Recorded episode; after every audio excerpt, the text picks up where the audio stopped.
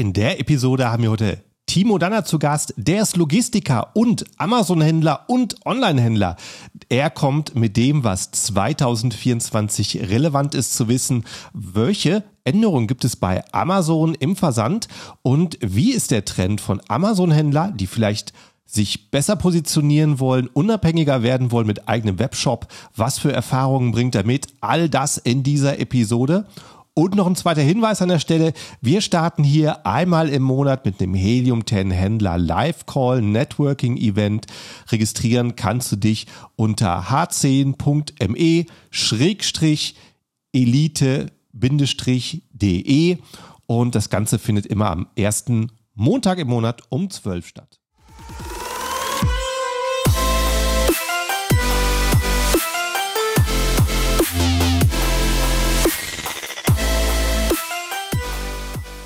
Hallo zusammen und willkommen beim Serious Seller Podcast auf Deutsch. Mein Name ist Markus Mokros und das ist die Show, in der wir alles um Amazon FBA Private Label besprechen, was uns Händler auf Deutsch gesagt ernsthafte Umsätze generiert. Daher auch der Name der Show Serious Seller Podcast auf Deutsch. Und hallo, liebe Zuhörer, willkommen zu einer neuen Episode, zum neuen Podcast und hier mit einem bekannten Gesicht vom letzten Jahr, Timo Danner. Hi, wie geht's dir, Timo? Ja, hi, Markus, mir geht's gut. Äh, ja, danke. Ähm, schön, dass ich wieder hier sein darf. Ist ja doch jetzt auch schon wieder ein paar Monate her, noch im letzten Jahr. Und äh, ich weiß gar nicht, ob das sogar die erste Aufnahme vielleicht in 2024 ist, ob mir die Ehre gebührt. Aber ähm, ja, Tatsächlich. auf jeden Fall. Ja, Tatsächlich. cool. Bist auch mein erster Gast dieses Jahr. Ja. ja, ich habe es mir fast gedacht. Ich meine, äh, wir sind jetzt kurz nach den Feiertagen und äh, war die Wahrscheinlichkeit schon relativ hoch. Cool. Und ich sehe hinter dir einen Deckenventilator an der Decke und äh, hellstes Licht im Fenster. Wie ist es im trüben Deutschland? Oder wo bist du? ja, in trüben Deutschland ist es äh, wahrscheinlich sehr trüb, äh, politisch vermutlich auch ab Montag. Ähm, nee, ich habe mich hier wieder auf Gran Canaria abgesetzt. Äh, bin also wieder dein Nachbar, wie beim letzten Podcast passenderweise auch und ähm, genieße strahlend schönes Wetter noch bis zum äh, 19.01. sogar. Also habe noch ein paar Tage vor mir und ein bisschen den Vitamin D-Spiegel auftanken. Genau. Schön, schön. Hast du einen äh, ausgedehnten Urlaub oder äh, nimmst du die Arbeit mit? Arbeitest du von hier aus? Nee, ja, die Arbeit, die kommt leider Gottes dann doch mit. Äh, wir sind mhm. schon die ganze Zeit auch wieder dran. Ähm, auch zwischen den Tagen über Weihnachten äh, nur neu, äh, ja, Neujahr, also dem Feiertag nach Neujahr, da habe ich mal nichts gemacht. Da musste ich noch den einen oder anderen Drink von der Strandbar auskurieren. Aber ähm, dann seit dem zweiten geht es wieder voll, Vollgampf los, ja. Gut, gut, schön. Dann bist du auch mittendrin, hast du auch viel zu erzählen. Ich würde mal sagen, für die Leute, die die letzte Episode nicht mitbekommen haben, äh, stell dich doch kurz mal vor, wer du bist, was du so machst.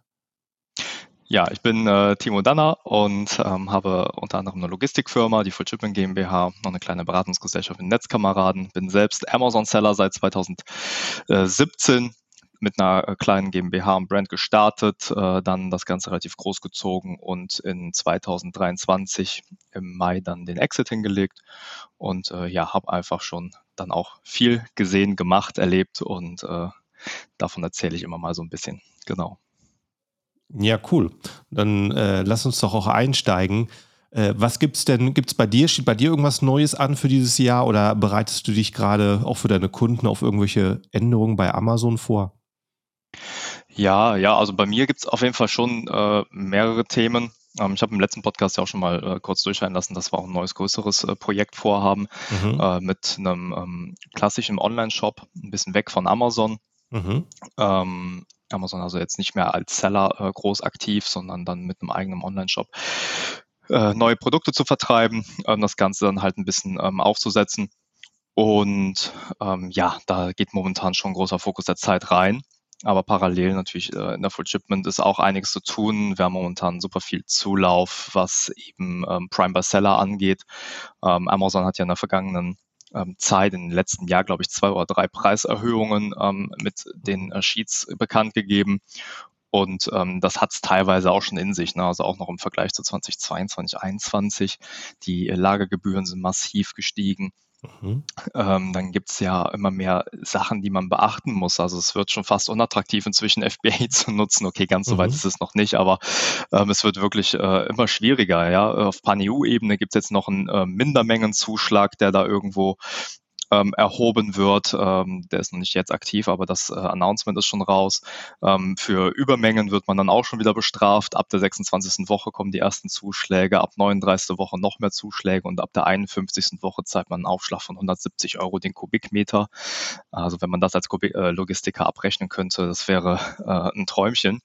Aber ähm, ja, es ist äh, wirklich super, super schnelllebig und äh, immer mehr Seller werden da wirklich gerade ähm, auch so ein bisschen hellhörig und merken, dass die Marge fliegen geht, ähm, die Logistikkosten immer weiter steigen und überlegen sich dann halt, was kann man machen? Äh, kann man irgendwo umsteigen? Dann gab es ja auch Gott sei Dank in 2022 oder 2023, ich glaube 2022 war es sogar, ähm, gab es ja ein größeres Urteil gegen Amazon hinsichtlich der ähm, Prime-Kriterien und der Buybox-Vergabe, dass äh, Amazon sich hier einfach äh, gezwungen sah, das Ganze auch zu öffnen, sodass man auch mit seinem eigenen Versanddienstleister inzwischen ähm, Prime Bestseller machen kann, aus seinem eigenen Lager heraus oder halt mit einem Lagerlogistiker zur Unterstützung. Und ähm, ja, das ist, glaube ich, echt für viele Leute jetzt zum Neujahr auf der To-Do, ähm, sich hier ein bisschen anders aufzustellen, weil für mhm. viele Produkte lohnt sich das einfach auch wirklich sehr. Ja.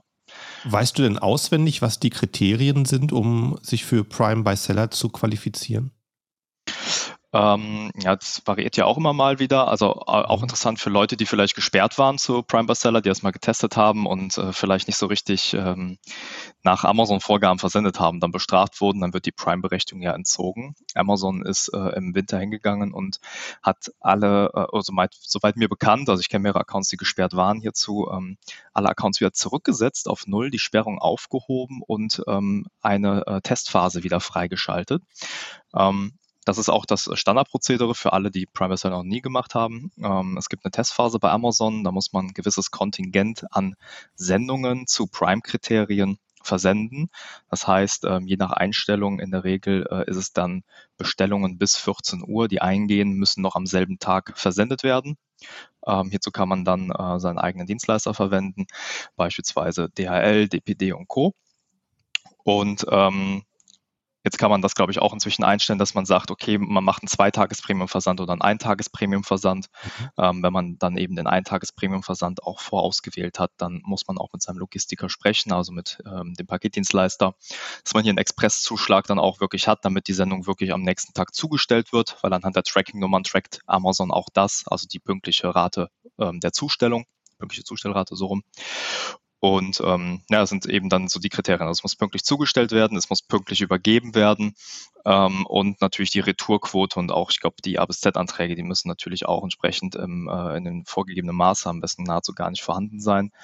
Und wenn man dann, ich glaube, 30 oder 50 Sendungen sind es, äh, die man so erfolgreich abschließen muss, wenn man das hat, dann ähm, wird einem das Prime Bestseller Programm dann äh, freigeschalten, sodass mhm. dann auch der Prime Badge äh, beim Artikel dabei ist, obwohl man selber versendet. Das ist also, ähm, es ist gar nicht so kompliziert. Also die Anmeldung geht ruckzuck. Ähm, man muss nur wirklich äh, sich darüber im Klaren sein, dass ab Zeitpunkt der Anmeldung, da muss das einfach auch funktionieren. Die Artikel, die man dann das Prime-Programm reinnimmt, die müssen dann wirklich auch ähm, sauber übergeben und äh, pünktlich zugestellt werden. Mhm. Ja. Aber man hat dann wirklich auch äh, einige Vorteile. Ne? Also man hat dann einfach seine, seine eigene Lagerung oder wenn man sowieso einen ähm, externen Logistiker nutzt, der zwischenlagert, also klassisches Pre-FBA, dann äh, spart man sich ja auch die Kosten, um nochmal an Amazon anzuliefern vom Logistiker, äh, Palette oder halt Paketgebühren. Ähm, man ähm, hat die Ware immer vor Ort. Also gerade auch die Leute, die äh, Multichannel nutzen, die haben sowieso noch ein eigenes Lager irgendwo neben dem ähm, FBA-Lager. Man muss also nicht mehr zwei Lagerverwaltungen führen, ähm, einerseits FBA, einerseits das eigene. Ähm, und wie ich gerade schon sagte, es wird halt immer komplexer. Also der, der LBI wird immer komplexer, ähm, ist immer noch fehlerbehaftet. Also es gibt immer noch super viele Seller, die damit immer wiederkehrend total die Probleme haben, weil Amazon es halt nicht richtig hinkriegt, ähm, alle Metriken sauber zu errechnen, beziehungsweise alle Gegebenheiten immer sauber zu berücksichtigen in Zahlen. Und ähm, dann hat man auf einmal einen super schlechten LBI, der momentan total ja, uninteressant ist. Ich glaube, der wurde jetzt sogar nochmal gesenkt auf 300, damit man mhm. oder mit dem man dann äh, ganz normal am FBA teilnehmen kann, ohne große Einschränkungen. Aber ähm, ja, es wird halt, wie gesagt, immer komplexer und so kann man sich dann diesem Wahnsinn von Amazon und auch den horrenden Kosten von Amazon natürlich ein Stück weit entziehen und äh, sein eigenes Ding machen. Aber es ist kein No-Brainer, also da muss man dann natürlich auch die Strukturen für aufbauen, dass das äh, lückenlos funktioniert in der eigenen Logistik. Genau.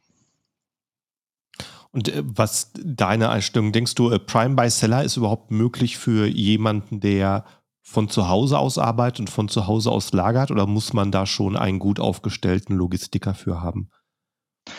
Also wenn es wirklich ganz klassisch jetzt zu Hause ist, ähm, man sagt, man hat jetzt nicht auch noch eine externe Garage irgendwie und einen großen Hof und so weiter, wo die Produkte vernünftig äh, liegen und lagern, äh, wird es, glaube ich, schon fast ein bisschen äh, schwierig, ähm, mhm. je, nach, je, nach, Sendungsvolumen auch vom Artikel auch abhängig. Also es gibt beispielsweise, äh, war mal total der Renner, so kleine RFID-Cards, ähm, weiß ich, ob dir das was sagt, die konnte man ins Portemonnaie reintun, so Blocker-Cards und dann mhm. ähm, haben die die Kreditkarten vor äh, NFC ähm, geschützt nach außen wenn man sowas halt verkauft und davon irgendwie 50 bis 100 Sendungen am Tag hat, die packt man in einen Umschlag mit äh, Priority, sprich mit Sendungstracking ähm, und ähm, bringt die zur Post und das Thema ist durch. Ja, das kann man wunderbar auch im Zweifel zu Hause machen. Ähm, ja, wenn man allerdings, äh, keine Ahnung, äh, äh, Fahrräder verkauft oder ähm, wegen mir, keine Ahnung, was nicht alles gibt, Gewichtsdecken oder äh, Unkrautfließrollen, also eins unserer äh, Produkte von unserer kleinen Brand, Un äh, Unkrautfließrollen, die sind halt relativ groß, die sind sperrig, ja, 1,10 Meter zehn lang, mal 30 mal 30, äh, davon 100 Bestellungen mal eben zu Hause packen und dann ähm, zur Post bringen, geht gar nicht. Ja. Ähm, und der DPD-Fahrer oder der Postmensch, ähm, der äh, klingeln kommt, der nimmt die auch ungern alle mit, sodass mhm. man dann halt schon in der Regelabholung wieder ist, sprich man muss bei DPD oder der DHL oder wem auch immer eine äh, Abholung beauftragen, Regelabholung oder einmalige Bedarfsabholungen. Und ähm, da kommt man dann halt im Volumina, weil ja auch eben das Timing perfekt passen muss mit der pünktlichen Übergabe ähm, wo das dann unter Umständen mal nicht klappen muss, das heißt, äh, klappen kann. Das heißt, man muss dann wirklich ein, eine Regelabholung mit DHL und DPD vereinbaren, wo dann ein LKW oder ähnliches kommt und ähm, dann wird es halt äh, je nach Wohnort schon wieder ein bisschen schwierig. Insofern äh, wird sich dann ab einem gewissen Zeitpunkt sicherlich Logistiker anbieten ähm, oder halt ähm, ja, dass man sich selbst irgendwo eine kleine Halle anmietet und dann, da dann vernünftig arbeitet. Was auch noch ein Punkt ist, auch ganz wichtig, ähm, ist auch der Standort, also der eigene Standort, wenn man wirklich im tiefsten Hinterland irgendwo wohnt und ähm, das nächste Umschlagslager von DHL und DPD äh, relativ weit weg ist, ähm, sodass allein ähm, also ich kenne jetzt nicht die exakten Prozesse bei DHL und DPD, ähm, aber es ist schon so, wenn man an äh, eine der, der Hauptverkehrsadern von denen angeschlossen ist oder im Umkreis davon ist, dass dann eben die Zustellquote ähm, relativ hoch ist, schon im Standard, dass das am nächsten Tag beim Endkunden liegt, das Paket. Ähm, wenn man allerdings einen falschen Standort hat, ähm, dann kann es eben sein, dass allein ein Tag nur die Verladung, die Zwischenverladung schon dauert und äh, man dann halt äh, standardmäßig schon eben in dem Bereich ist, dass es zwei, unter Umständen sogar drei Tage dauern kann ähm, mit dem Standardversand. Das heißt, hier wäre man dann gezwungen, immer einen äh, Expresszuschlag zu zahlen, damit das hier gesondert behandelt wird und die sind relativ teuer bei den Transportdienstleistern. Und dann würde man auch mit dem Zweitages ähm, ähm, auch nicht mehr hinkommen, zumindest nicht gesichert. Äh, eben nur, wenn eben dann auch dieser Zuschlag gezahlt werden würde. Ja, genau, also es ist wirklich ein bisschen individuell äh, abzuwägen. Ähm, aber in, in, in den meisten Fällen ähm, wird es sich äh, durchaus lohnen, entweder eigenes Lager anmieten, Strukturen dafür aufbauen oder halt einen äh, Dienstleister suchen, der die Strukturen dafür bereits aufgebaut hat und mhm. äh, einen da dann halt unterstützt. Genau. Ja, sich sinnvoll. Du hast vorhin auch was erwähnt, äh, finde ich eigentlich recht interessant. Ich hatte auch zu Weihnachten mit meiner Schwester gesprochen, die so überhaupt keinen Kontakt hat, so Richtung äh, äh, Händler, Online-Handels-Community. Die ist halt wirklich mhm. jemand, der gerne online kauft. Und die sagte mir, dass halt vor ein paar Jahren hat sie Amazon noch so wie so eine Ebay-Alternative äh, wahrgenommen, so in der Riege mit Online-Shops. Und mittlerweile ist es aber halt schon ein bisschen anders, halt einfach ähm, so eine Vorreiterrolle, wie zum Beispiel sich ein Apple-Produkt zu kaufen. Alles ist ein bisschen besser als bei der Konkurrenz. Ne, und dann mhm. kommen die anderen großen Plattformen wie äh, äh, eBay und Co. und danach vielleicht Webshops. Sie meinte selber so, Webshops, die sind, spielen eigentlich immer, äh, immer weniger eine Rolle, dass man da als Kunde von weggeht. Von Händlern höre ich allerdings das Gegenteil, dass man eher Bestrebungen hat, auch eine starke Webpräsenz aufzubauen. Meinst du, das ist ein Trend für die nächsten Jahre? Das glaube ich, äh, glaube ich schon. Ähm, Amazon wird immer dominanter an seinen Vorgaben, ähm, in seiner Gebührenstruktur, in, ähm, auch natürlich teilweise gesetzesgetrieben. Ähm, da kommen dann aus EU-Ebene oder teilweise auch auf, auf Landesebene kommen dann halt ähm, neue Gesetze, Gesetze, äh, die da auf Amazon losgelassen werden, wo Amazon einfach reagieren muss. Ähm, es gibt ja die äh, Produktsicherheit, die jetzt äh, immer mehr in den Fokus rückt, beispielsweise. Ja, dann werden Produkte einfach äh, willkürlich gesperrt, weil Amazon kann nur noch mit Algorithmen, also mit, mit äh, Bots, mit KI vielleicht noch ähm, agieren. Da kann kein, keine Mitarbeiterstamm mehr hinter sitzen, der die ganzen einzelnen Angebote kontrolliert auf Produktsicherheit. Ja, so und dann werden Produkte gesperrt, die mit Produktsicherheitsanforderungen allgemein eigentlich gar nicht so viel zu tun haben, weil die vermeintlich irgendein Zertifikat jetzt noch bräuchten. Und äh, ähm, dann das ist halt wirklich super schwierig und da hängt ja auch wirklich eine Existenz dran und ähm, es ist halt in gewisser Art und Weise immer mehr Willkür dabei, sodass viele Händler ähm, wirklich ja, weg von der Plattform will ich nicht mal sagen, aber da einfach diese Unwägbarkeit, dieses Risiko zu diversifizieren, indem man eben auch einen eigenen Online-Shop, eine eigene Webpräsenz aufbaut, ein eigenes Branding aufbaut ähm, und eben über weitere Kanäle dann halt Kunden in seinen eigenen Shop zieht. Klar gibt es dann mhm. auch Otto, Kaufland und eBay, ähm, die man eben als alternative Plattform noch mit nutzen kann. Aber die sind ja, sagen wir, vom Grundtraffic halt auch äh, im Vergleich zu Amazon schon relativ beschränkt, zumindest für viele Kategorien.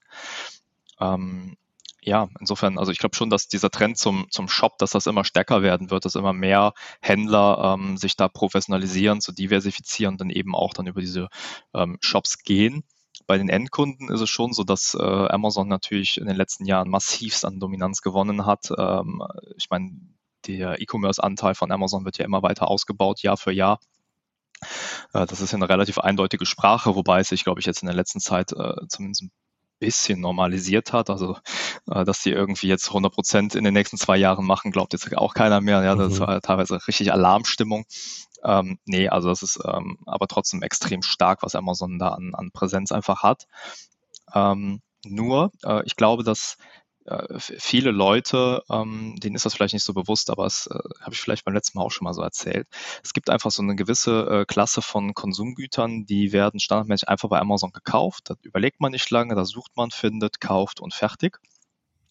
Äh, Dinge, die nicht super viel Information bedürfen, die nicht super wichtig sind, ähm, die vielleicht auch nicht super auf die eigene Gesundheit Auswirkungen haben oder irgendwelche anderen weiterführenden Auswirkungen haben.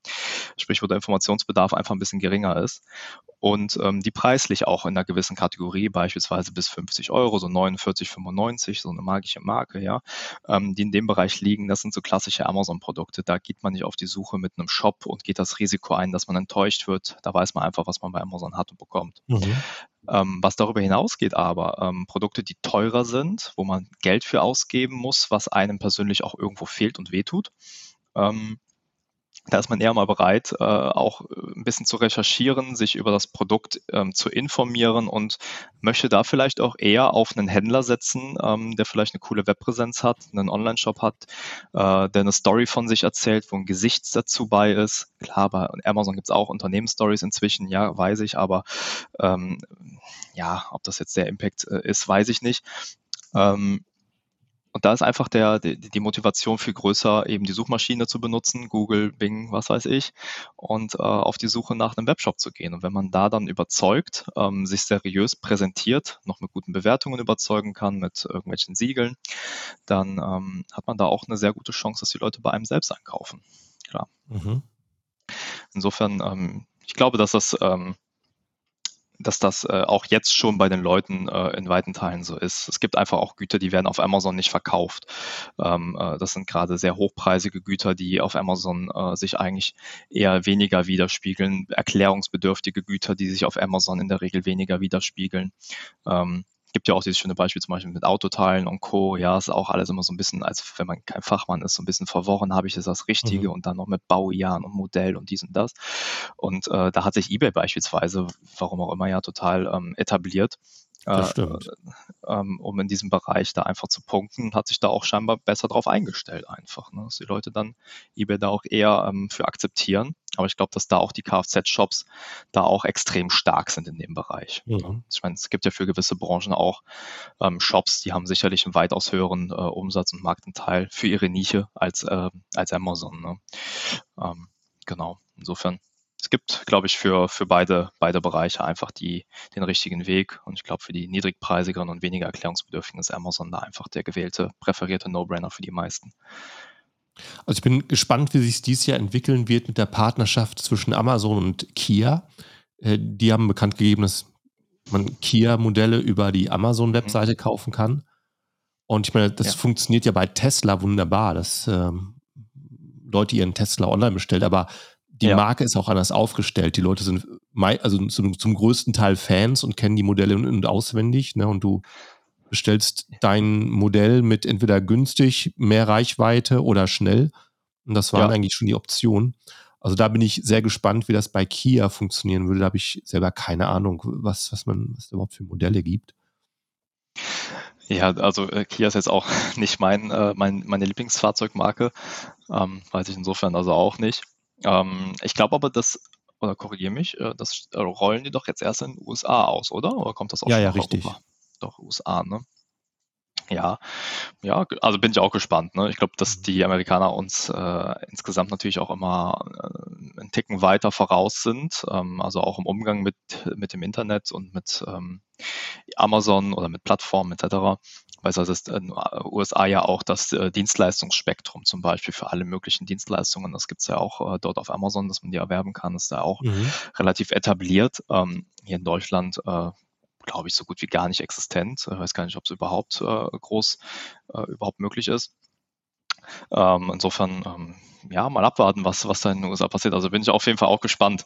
Ähm, bei Tesla glaube ich auch, dass da noch so ein Fanbonus immer mit, mit dabei spielt. Man mag Tesla halt ähm, und äh, Tesla hat einfach auch eine, eine, ähm, eine ne Story, hat ein äh, sehr gutes, also zumindest äh, was die äh, ähm, äh, Batterien angeht, dass man besonders weit fahren kann, ja, die Effizienz von den Fahrzeugen, ähm, einfach im Elektromobilitätsbereich ein sehr gutes Standing. Und ähm, Tesla hat halt von Anfang an auch gesagt, es gibt keinen alternativen Weg. Ne? Also ich glaube, es gibt keine Tesla-Autohäuser ähm, ähm, im klassischen Sinne, sodass äh, von Anfang an der äh, Standardweg war, sich das Auto online zu konfigurieren mhm. und zu mhm. kaufen. Und ähm, ob das ein Modell für Europa ist, was sich äh, kurzfristig etabliert, ob das langfristig ein Thema ist, das kann man, glaube ich, gar nicht wirklich zuverlässig sagen. Aber ob sich das jetzt kurzfristig äh, innerhalb von ein paar Jahren in Deutschland beispielsweise etablieren könnte, wage ich auch da wirklich zu bezweifeln. Also die Deutschen glaube ich, die gehen total gerne ins Autohaus, die wollen die Dinge anfassen. Äh, mhm. Deutschland ist eh ein autobegeistertes Land, ähm, zumindest in, in, weiten Teilen. Und ähm, dass man das emotionslos online äh, kauft, ähm, kann ich mir noch, kann ich mir noch nicht so richtig vorstellen. Vielleicht für günstige Modelle, für Klein, Kleinwagen, kleine günstige Wagen, okay. Aber ähm, die, ähm, ich sag mal, Premium-Marken BMW, Audi und Co., ähm, die ja auch in einer gewissen Preislage erst losgehen, ich glaube, da wird auch viel Emotion mit verkauft und äh, die möchte man, glaube ich, auch dann so ein bisschen miterleben noch. Kann ich mir gut mhm. vorstellen. In was für einer äh, Größen- und Preisklasse liegt denn eigentlich die, äh, das Produkt deiner neuen Marke? Ähm, es liegt in einer, äh, in einer, großen Größe, das heißt äh, Speditionsversand mit äh, Übergrößenpaletten bis äh, oh, wow. 2,40 Meter mal 2,60 Meter. Ähm, also wirklich äh, riesige Trümmer mit äh, Tonne Gewicht ähm, und Sonderentladung. Geht da um, kann ich auch sagen, geht da um Onlinehandel halt für Zäune. Ähm, das hatte ich schon mal äh, bis 2016, 2014 war es zu Beginn meiner Selbstständigkeit damit, Onlinehandel für Zäune. 2016 erster Exit in dem Bereich. Äh, da nannte man das noch nicht Exit, da war es einfach, ich verkaufe mein Geschäft und bin raus. Und ähm, ja, jetzt so ein bisschen äh, zurück zu diesem Thema, weil es äh, halt ein Ding ist. Amazon wird ja auch äh, mit der Zeit dominanter mit Eigenmarken, Eigenprodukten und Co. Und ähm, es ist sehr erklärungsbedürftig. Ich sehe ja halt einen, ähm, die Notwendigkeit für einen hohen Professionalisierungsgrad schon vorab in der Beratung, ähm, aber eben auch in der anschließenden Abwicklung, logistischen mhm. Abwicklung. Mhm. Und ähm, ich glaube halt nicht, dass das in der Masse auch kopiert wird, mal eben von irgend, äh, irgendwelchen ähm, ich sag mal, äh, äh, Leuten, die eine, mit einer äh, sag, Private Label auf Amazon starten wollen und äh, dann die äh, 895.000ste Knoblauchpresse kopieren, äh, jetzt halt mit äh, schwarz eloxiert oder so. Und ähm, das ist halt da ein bisschen schwieriger, da muss man sich halt schon wirklich ein bisschen mit auseinandersetzen. Und äh, Amazon selbst wird hier auch äh, am, am spätesten erst in solche Nischen reingehen, ja, mit irgendwelchen Eigenmarken und Co. Mhm. Und ähm, da gibt's einfach attraktivere, äh, einfachere Dinge für Amazon, rein rational. Und ja, insofern habe ich mir da einfach was gesucht. Wir haben eh die Logistikfirma, wir können äh, Logistik, wir können auch äh, uns eben dann auf solche sehr sperrigen Güter einstellen. Und ähm, habe hier halt äh, über eine kleine neue Brand dann einen komplett großen, komplett neuen, größeren Online-Store gebaut mit ganz vielen Sets, Variationen, Möglichkeiten, setzen halt extrem auf Service. Also Service steht halt wirklich im Vordergrund, mhm. 8 bis 20 Uhr anrufen, Termin mhm. buchen innerhalb von einer halben Stunde. Also dieses, dieses ganze volle Serviceprogramm einfach, um, um jeden, der eben mit dieser Materie nicht so vertraut ist, abzuholen zu jedem Zeitpunkt und zu sagen, okay, ruf einfach an, melde dich bei uns, wie du möchtest, WhatsApp ist egal. Und äh, dann schauen wir, dass wir irgendwie dich beraten und dir helfen bei der richtigen Soundkonfiguration. Genau. Da bin ich gespannt. Ja, also ja, genau, das, das hört sich schon spannend an, genau, dass man als Kunde dann äh, jemand ans Telefon bekommt. Das wäre natürlich bei Amazon schon mal gar nicht möglich. Ähm, ja. Wie, also wie funktioniert das? Also ähm, müssen alle Kunden sich vorher beraten lassen für ihr Projekt oder können sie theoretisch auch über deine Webseite ähm, das Produkt bestellen? Ja, also Sie können natürlich auch direkt über die Website bestellen. Es gibt äh, mhm. vorkonfektionierte Sets beispielsweise. Mhm. Ähm, es gibt aber auch die ganzen Einzelteile. Also ähm, genau, aber wer sich da auskennt, der wird auf dem, auf dem Online-Shop hoffentlich bestens fündig, ja, also kann, kann sich da zurechtfinden und einkaufen. Ähm, aber erfahrungsgemäß ist es schon so, dass ähm, Leute nicht zehnmal in ihrem Leben einen Zaun bauen.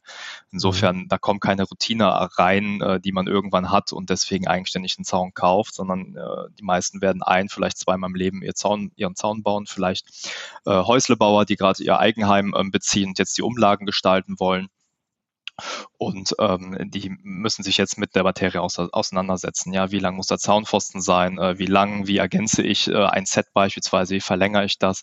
Wie mache ich äh, Ecken in den Zaun? Wenn ne, ein Zaunfeld ist immer gerade, wie kommen jetzt die Ecken da rein?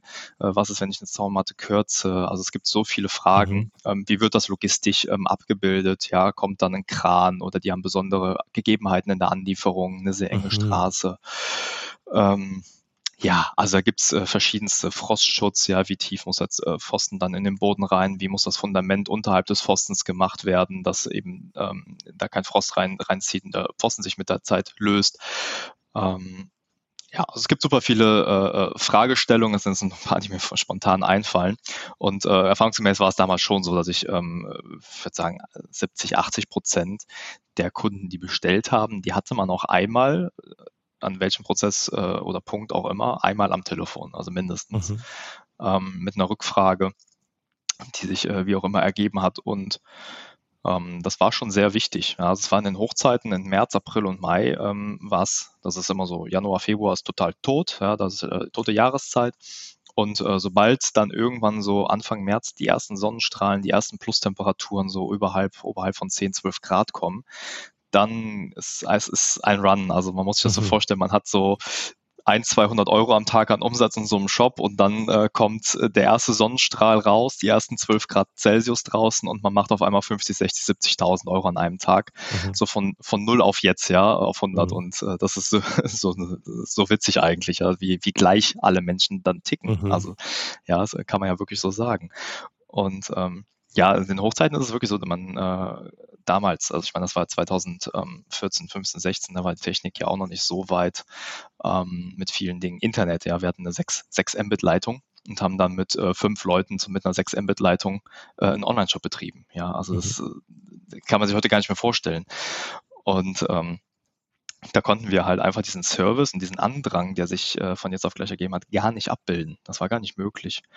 Und ähm, äh, sowas wie Calendly heutzutage, dass man ein Tool hat mit einer Terminbuchung, was super intuitiv und einfach ist, ja, mhm. und auch nicht äh, total auch kostengünstig für einen Shopbetreiber zu integrieren ist. Äh, das gab es da halt auch noch nicht. Ne? Es gab sicherlich äh, Terminbuchungslösungen, aber die waren der kompliziert und umständlich, dass man dann ein 10.000 Euro Projekt erstmal beauftragen musste, um das zu implementieren. Und heute ist das alles, alles super easy und ähm, wir versuchen das halt echt bestmöglich dann auch jetzt mit zu nutzen, ja. Ich glaube auch generell, das äh, Service-Thema wird auch etwas sein, was mit der Zeit mehr wieder an, ähm, an äh, äh Bedeutung gewinnt. Ja, äh, ich glaube, es war lange Zeit der Trend, dass man äh, Service auf das Nötigste immer weiter runterfährt. Das Nötigste wurde auch immer weiter nach unten definiert und ähm, darüber dann aber preislich auch entsprechend günstiger anbieten konnte. Und ähm, dass die Leute sehr preisfokussiert waren in, äh, in, in vielen Bereichen.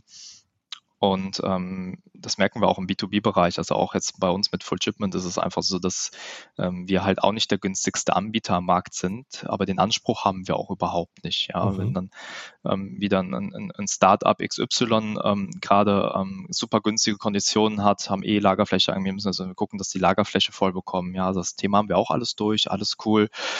Ähm, nur da, da wollen wir uns auch gar nicht positionieren, sondern unser Fokus ist wirklich eben Service, Service, Service von A bis Z, ähm, dass man uns auf allen Kanälen auch kurzfristig erreichen kann, dass man mal eben Webcall macht, dass man Gesicht einen persönlichen Ansprechpartner hat, dass wenn man anruft, da einfach jemand weiß, okay, was für Produkte liegen von dem eigentlich bei uns im Lager, dass man auch wirklich qualifiziert darüber sprechen kann, ja, und nicht ähm, irgendein Callcenter oder ähm, ein 35-köpfiges Team, wo dann die Kunden immer permanent hin und her geswitcht werden mit, mit mhm. jedem Call wo äh, eigentlich keine Persönlichkeit gegeben ist. Und ähm, das ist halt unser Fokus.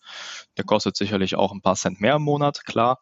Aber ähm, ich glaube, ähm, dass das unser äh, Erfolgsgeheimnis, will ich jetzt nicht mal sagen, aber ähm, dass das schon so ein bisschen auch äh, unser, unser Ding halt geworden ist, ne? auf das, das wir die letzten Jahre gesetzt haben, was die Leute auch annehmen. Weil wir haben Kunden, mhm. wir haben auch immer wieder Zuwachs und ähm, ich glaube, dass das immer wirklich ein Ding ist, wo die Leute immer mehr drauf achten. Gerade im B2B-Bereich, im Dienstleistungsbereich, Servicebereich, das ist echt ein Thema. Jetzt gerade erst wieder, es gibt ja hier die AIMS da war ich in der Gruppe drin oder bin ich in der Gruppe mit drin ähm, und es äh, war jetzt vorgestern der Fall. Da schrieb auch wieder einer, dass er äh, bei einer ähm, bei einem äh, Dienstleister war, eben für die Logistik und äh, Erfahrungswerte. Und dann haben sich auf einmal äh, drei, vier, fünf Leute halt äh, total negativ dazu geäußert. Und das, was halt immer wieder gefallen ist, ähm, ist halt äh, mangelnde Erreichbarkeit. Also keiner erreichbar, mhm. ähm, prozessuale Fehler. Ja, also auch das hatten wir alles schon. Wir hatten auch mal prozessuale Fehler. Wir haben auch unsere Learnings gehabt in den letzten Jahren. Ich will es jetzt gar nicht mal verurteilen. Ähm, ich meine, es ist auch noch ein relativ junges Unternehmen, soweit ich weiß, von äh, einem der äh, YouTube vermeintlichen Gurus oder so, die sich da jetzt in der Logistik mitprobieren. Aber ähm, ja, das ist es halt wirklich. Ne? Und auf einmal wünschen sich die Leute doch wieder Service und wollen doch jemanden mhm. erreichen, doch persönlichen Support haben, wenn mal irgendwas schief geht. Ne? Gerade bei Prime Bestseller, wo auch der eigene Account äh, dann äh, auf mhm. der Kippe steht, ne? wenn dann eben die Performance nicht stimmt, dass das gesperrt wird. Ähm, da, da, da, da sind die Leute schon bereit, auch für diesen persönlichen Support äh, zu bezahlen. Und das ist ja nicht so, dass wir sagen, wir nutzen das jetzt aus und deswegen sind die Preise jetzt so extrem teuer, sondern mhm. äh, es ist einfach so, dass Service natürlich immer ein bisschen mehr Geld kostet, als wenn wir halt Chatbots einsetzen, die dann halt ähm, wie bei Amazon, äh, die Inder, ähm, irgendwelche Antwort-Textbausteine zurückschicken, die einem überhaupt nicht weiterhelfen. Und das ist leider so. Und ich glaube, dass in dem Bereich einfach auch viele Branchen, jetzt mal abseits der Logistik oder auch abseits jetzt von diesem Zaunthema, ich glaube, dass das ein Ding ist. Ich glaube, das wird ein Ding in der Zukunft, mhm. ähm, dass sich spezialisiert immer mehr Bereiche auftun werden oder äh, Kunden splitten werden. Die einen, die wollen halt einfach nur billig und günstig und äh, sind damit auch total happy oder werden irgendwann nicht mehr happy und äh, entwickeln sich weiter und sagen, jetzt brauchen sie aber doch Service, weil es irgendwie nicht so gut funktioniert hat, wie man sich das vorgestellt hat. Und dann wird es eben ähm, immer mehr geben, ähm, die dann eben auch auf Service, Beratung und dieses ganze drumherum einfach setzen. Ja. Zumindest meine persönliche Einschätzung. Ja, ja, das ähm, ist wahrscheinlich ein Thema, was man auch erstmal erfahren muss. Ne? Erstmal, wenn wenn es dann so billig geworden ist, dass man damit nicht mehr arbeiten kann, sondern sagt, okay, ja. jetzt bin ich doch bereit, wieder mehr zu zahlen. Ja, also ich glaube, dass genau das ist das, äh, diese Erfahrung. Ähm, man macht häufig den Fehler, gerade als, äh, als Unternehmer und vielleicht auch noch als junger Unternehmer, weil man dann eben diese Erfahrung noch nicht machen durfte. Ähm, Steuerberater beispielsweise, ja. Ähm, mhm. da, wie viele Steuerberater zum Thema Amazon FBA sind aus dem Boden geschossen in den letzten Jahren, gerade mhm. in den mhm. Jahren 2017, 18, 19, wo das Ding halt richtig ähm, populär wo, wurde, gerade mit den äh, ganzen ähm, Private-Labelern, die alle ähm, auf Amazon dann aufmerksam wurden und gestartet sind. Und äh, die haben alle nur 0 auf 15 Massenabfertigungen gemacht. Auch ich habe da mein Lehrgeld bezahlt, ähm, bin da einem aus, aus Hamburg ähm, äh, aufgesessen und ähm, ich aus, aus heutiger Perspektive würde ich schon sagen, okay, kann man schon fast von Betrug sprechen. Ja, also es war mhm. derart schädlich und desolat, diese gesamte Buchhaltung. Ähm, der Ansprechpartner hat innerhalb von zwei Jahren, glaube ich, sechsmal gewechselt, weil die oh. der Reihe nach gegangen sind. Ähm, die sind aber super stark halt gewachsen. Ne? Und das war mhm. wahrscheinlich auch der ihr Problem par parallel. Aber ähm, und, und keiner hat sich verantwortlich gefühlt. Ne? Und äh, beim, bei, beim Steuerberater ist es natürlich echt ein Thema. Ne? Äh, leg dich mit deinem Steuerberater an, sagt, du hältst die Rechnung zurück, dann sagt er, okay, such dir einen neuen, aber ich behalte deine Buchhaltungsdaten. Mhm. So, das Finanzamt kommt aber irgendwann in die Ecke und sagt, ich brauche aber jetzt deine Finanzbuchhaltung. Ja, das heißt, die sitzen immer am längeren Hebel, kann man sich sehr schlecht mit streiten. Und ähm, der war halt, äh, ich glaube, 70 Prozent günstiger als der vorherige Steuerberater, ein klassisches Steuerbüro. So, ja, was ist passiert? Äh, ich glaube, 34.000 Euro Steuerschulden äh, im EU-Ausland, äh, die dann irgendwann aufgeploppt sind, nachdem alles gerade gezogen wurde. Die, die mich darauf aufmerksam gemacht haben, übrigens, das war einmal Invoice, also dieses äh, der Toolanbieter äh, mhm. für, für die Abrechnungen rund um das ganze Amazon-Thema. Äh, die sind per Mail auf mich zugekommen und haben gesagt, hör mal, hier eskaliert eigentlich was. Du hast hier da und da sind Waren und äh, Verbringungen und ähm, du hast das Tool gar nicht gebucht. Das heißt, eigentlich kann dein Steuerberater gar nicht wissen, was wo überhaupt ist, das Modul dazu gebucht. Und darüber ist das dann irgendwann aufgeploppt, ja, ähm, dass da nichts gemacht wurde. Und naja, lange Rede, kurzer Sinn, man ist am Ende wieder zum alten Steuerberater zurückgegangen, hat äh, mhm. äh, seine, seine 70 Prozent, beziehungsweise in 100 von 100, dann halt einen Ticken mehr, äh, wieder bezahlt. Und ähm, ich war glücklich, dass die mich überhaupt zurückgenommen haben, dass sie nicht eingeschnappt waren. Und äh, die haben dann anschließend erstmal aufgeräumt, ja. Also mhm. für, für zwei Jahre oder ein Jahr nochmal die komplette Buchhaltung rückwirkend nochmal oh, komplett oh, wow. aufgeräumt. Ne? So, und das sind halt Kosten, die sind auch super schnell nochmal im fünfstelligen Bereich on top. Mhm. Ähm, und die hätte man vermeiden können, wenn man vielleicht in dem Fall nicht auf billig gesetzt hätte und mhm. sich blenden lassen hätte. Ne? Naja, und das ist das, das ist, glaube ich, wirklich überall, ja. Genau. Eine, eine Frage habe ich noch zum Thema Online-Shop. Jetzt ähm, bist du ja recht frisch gestartet und im Gegensatz zu Amazon.de ähm, ist deine, äh, deine Homepage, dein Domainname noch nicht so bekannt. Wie mhm. startest du? Äh, hast du Flyer verteilt auf dem Supermarktplatz? Machst du Google-Werbung oder TikTok-Videos, die viral gehen? Was ist deine Strategie? Ja, also es ist äh, auch ein äh, bunter Mix aus kurzfristigen und langfristigen Maßnahmen. Also ich äh, setze halt äh, da schon auf die größte Suchmaschine, sprich Google, mhm. ähm, was äh, eben Suchmaschinenoptimierung angeht, der ganze Shop. Ähm, deswegen mhm. zieht sich das leider auch. Ich wollte Analysen vor drei Monaten schon online haben, aber ja, wie die Zeit dann manchmal so ist, die ist nicht ausreichend. Ähm, das ganze Ding wird halt von vorne bis hinten halt direkt Suchmaschinenoptimiert. Ähm, geht dann halt in perfekten Stand schon online. Dann gehen halt die weiteren Maßnahmen, dass man halt äh, ja, schaut, dass man Backlinks bekommt, dass man in irgendwelchen Portalen ins Gespräch kommt, ähm, dass man da eben auch ein bisschen ähm, Reputation über verschiedenste Webseiten zurückgeneriert mhm. und ähm, dann als kurzfristige Maßnahme halt äh, AdWords, Google AdWords ich äh, kenne auch einen äh, Zaunanbieter, der ist äh, richtig stark im Social Media Bereich, der hat da richtig Geld ausgegeben oder gibt da jedes äh, richtig Geld aus mit Testimonials, super bekannten, äh, äh, irgendwelchen, weiß ich nicht, ob Ex-Bachelor oder was das war, der dann mhm. da auf einmal Werbung für diesen Zaun macht. Und ähm, gut, ob das jetzt so fruchtet, bin ich mir nicht so sicher. Also Social Media weiß ich nicht, ob das der Kanal ist. Aber klar, AdWords wird ein Thema sein und ähm, langfristig dann eben Suchmaschinenoptimierung das ist halt etwas, was ähm, mit der Zeit wächst. Das kann man nicht beeinflussen, ähm, zumindest nicht kurzfristig. Und ähm, das heißt, der Shop wird, wenn alles planmäßig läuft, eben dann vom Monat oder Jahr zu Jahr wird er halt stärker äh, mit dem Umsatz steigen, eben durch den organischen Traffic. Und äh, kurzfristig wollen wir dann eben mit Google AdWords schauen, dass wir den einen oder anderen Kunden dazu uns locken und überzeugen können. Mhm ja, klar, wir sind natürlich auch auf den Social Media Präsenzen dann äh, unterwegs, ne? also rein reputationsmäßig, dass man sieht, okay, das Unternehmen gibt's, da tut sich was, äh, da wird was gepostet äh, aktuell. Aber ähm, das wird jetzt nicht der Kanal sein, wo wir äh, primär unsere Kunden herziehen wollen. Mhm. Genau. Ja. Das ist übrigens auch ja. generell super spannend. Ähm, SEO, Suchmaschinenoptimierung. Also äh, viele oder ich habe zumindest immer gedacht, so ich will etwas umsetzen, jetzt etwas machen, was mir in ein, zwei, drei Monaten spätestens nützt. Also ich, mhm. relativ sofort, ja. Ähm, so dieser Aktionismus. Und dann habe ich ähm, total lange den riesengroßen, dummen Fehler gemacht und habe äh, äh, notwendige neue Themen ähm, vermieden, die halt langfristig angelegt und gedacht sind. Mhm. Beispielsweise eben die SEO-Optimierung habe Dinge auch aus der Hand gegeben und gar nicht richtig kontrolliert, also so ein bisschen stiefmütterlich behandelt. Ähm, äh, SEO ist da wirklich das klassi klassische Thema. Und ähm, auch bei uns jetzt bei Full Shipment sehen wir es zum Beispiel, also ich würde sagen, für Suchmaschinenoptimierung sind wir wahrscheinlich momentan der ähm, am, am besten positioniertste Logistikdienstleister in Deutschland. Mhm. Ähm, einfach äh, mit gerade mal äh, dreieinhalb Jahren Mhm. Dreieinhalb Jahre, die es die Fullshipment jetzt gibt.